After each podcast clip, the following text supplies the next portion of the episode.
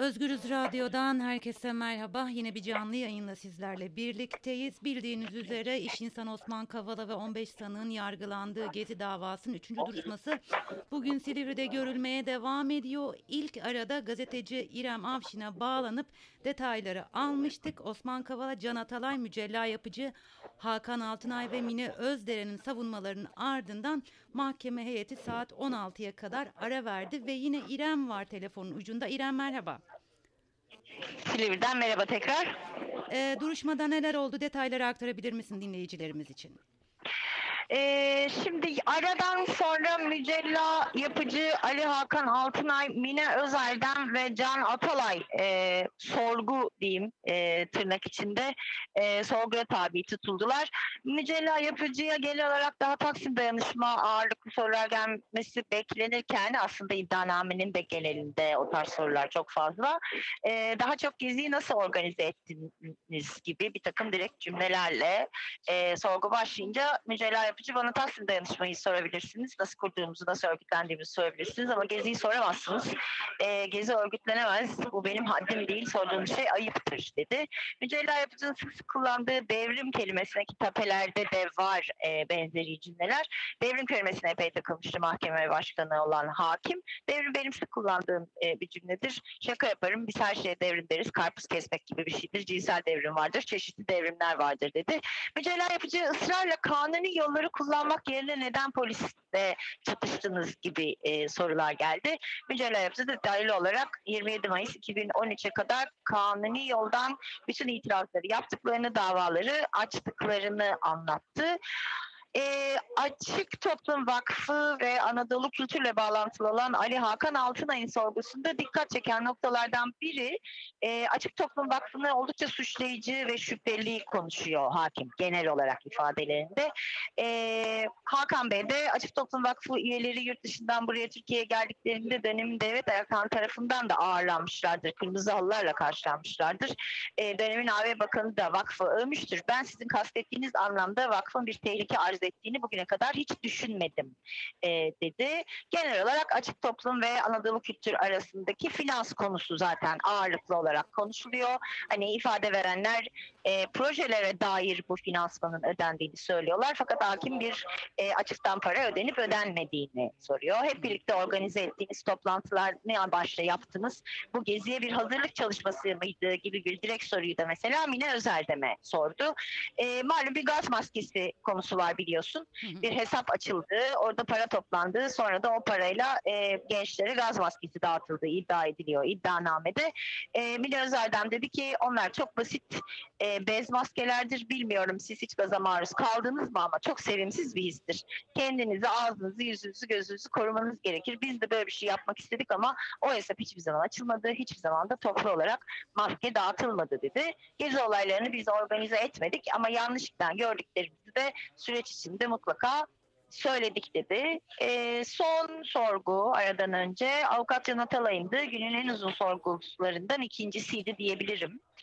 E, biraz avukat olmasının da e, verdiği bir şey tavır da vardı hakimde gözlediğimiz ama o da zaten doğal hakim ilkesine aykırı davranıyorsunuz. Anayasanın 16, 36. maddesini ihlal ediyorsunuz. Böyle bir sorgu biçimi hukuki değildir diyerek konuşmasına başladı.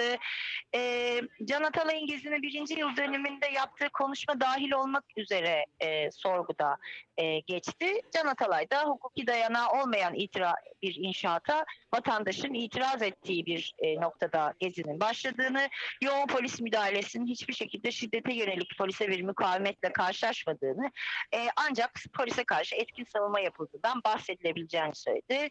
Dikkat çeken detaylardan biri bence şudur. Biz Gezi'yi 3 ayrı bölümde değerlendiririz. 15 Şubat 2012'den 27 Mayıs akşamına kadar hukuksuzluğa itiraz ettiğimiz, dava açtığımız, imza topladığımız, yasal hakkımızı aradığımız süreç 27 Mayıs gecesi o hukuksuzluğun karşımıza getirilmesiyle son buldu. Ee, bizim de itirazımız buna dedi. Fakat 31 Mayıs gecesi için başka bir durum olduğunu, e, herhangi bir itirazı olan, ülkede kimin neye itirazı varsa o itirazını alıp e, Taksim'e polis şiddetine karşı koymaya geldiğini söyledi. Hükümet eleştirilerinden, hükümete yönelik sloganlardan bahsetti e, hakim. Can Atalay'ı sorgularken. O da e, bir hükümetin eleştiriden azade olması beklenemez. Eğer azade olursa o hükümet değil o zaman başka bir şey olur dedi. Genel olarak FETÖ, Fethullah Gülen terör örgütünün yargıdaki yapılanmasının üzerinde durdu e, Can Atalay. Biz anayasal bir ülkede demokratik haklarımızı talep ediyoruz. Ne darbecilerden ne de şeriatçilerden yana olmadık bugüne kadar. E, polis şeflerinin tamamı FETÖ'cüyken e, utanmaz gazeteciler bizi sok- e, suçlarken burada Zaman Gazetesi'ndeki Kemal Ökten e, ve Atalay'ın deyimiyle gazeteci bozuntusu iş takipçisi Akif Bekir'den de oldukça detaylı olarak bahsetti. Herkesin e, Fethullah Gülenci olduğu bir dönemde biz ceketimizi hiç ilerlemedik, e, iliklemedik. Her zaman FETÖ çetesi e, olarak adlandırdık dedi. Özel mesajları dahil olmak üzere Can Atalay'ın e, tapeleri var biliyorsun e, iddianamede. Onların da bahsi geçti. Bu ancak FETÖ'cülere yakışacak bir e, suçlamadır dedi kendisi. E, sözlerini de Gezi'nin hiçbir zaman suçla ilişkilendirilemeyeceğine eşitlik, özgürlük ve adalet umudu olarak hala devam ettiğini söyleyerek bitirdi. E, uzun bir gün e, bugün Evet. e, açıkçası çok böyle bir içerik beklemiyorduk. Hakimin değişmesinde bunun çok payı var tabii. hı. Aradan sonra Tayfun Kahraman'la devam edecek. E, diğer tutuksuz sanıklarında e, sorgularını göreceğiz. İki tane de dinlenmemiş tanık var. Bir tanesi sabah teklisine bağlanamayan, bir tanesi de burada olan. E, onların da dinlenmesiyle e, gün bitecektir diye düşünüyorum. Çünkü burada belli bir saate kadar 8 kaydı yapılabiliyor. Ee, İrem e, çizerlerin duruşma salonundan çıkarıldığını biliyoruz ve e, hukuki Evet. olarak bir dayanağı yok. Ee, var mı Hayır, bir yok. gerekçe? Yani bir gerekçe Hayır yok hiçbir mu? gerekçe de yok. Bir gerekçe de sunulmadı. Bu ilk defa başımıza geliyor. Ee, sen gayet iyi bilirsin. Cumhuriyet davasından beri bizimle beraber bu tarz davalarda çalışan çizerlerimiz var. Çünkü içeride herhangi bir şekilde çekim yapılmasına izin verilmiyor biliyorsun. Ee, hep aynı çizer, hep aynı çizerlerdir. Yani aşağı yukarı aynı 4-5 kişilik ekip çalışır. İsimler de hani pek değişmez. Ee, Silivri dahil olmak üzere bugüne kadar son 2-3 yılda benzer davaların hepsinde çalışmış çizerlerimizde ilk defa böyle bir uygulama gördük. Yani normalde şudur mesela çizerler arka tarafta oturmuştur. İşte hakime söylenir. Onlar mümkün olduğu kadar öne sanıkları ve hakim heyetini görebilecekleri bir yere oturtulur. Bugüne kadar uygulama hep böyleydi. E, fakat çizdiklerini fark eder fark etmez neredeyse dışarı attırdı. Ee, İrem, Bu da hakim değişiminin bir sonucu. e, İrem son olarak e, duruşma yarın da devam edecek değil mi?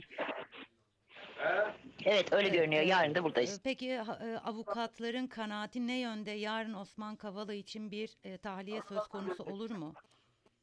Hiç öyle bir değerlendirme yapabilecek durumda değiliz şu anda. Hmm. E, çünkü büyük ihtimalle yine bir savcı mütalası da e, göreceğiz. E, zaten tanıkların ve bütün sorgulamanın bitmesinden sonra Osman Kavala'nın avukatının da yine bir beyanı olacak. Avukatlar sadece o kadar dediler. E, duruşma sonu Tahliye talebi, tahliye talebi devam ediyor tabii. Yani Tabii. kendisi de bugün tahliye talebini yine dile getirdi Kavala.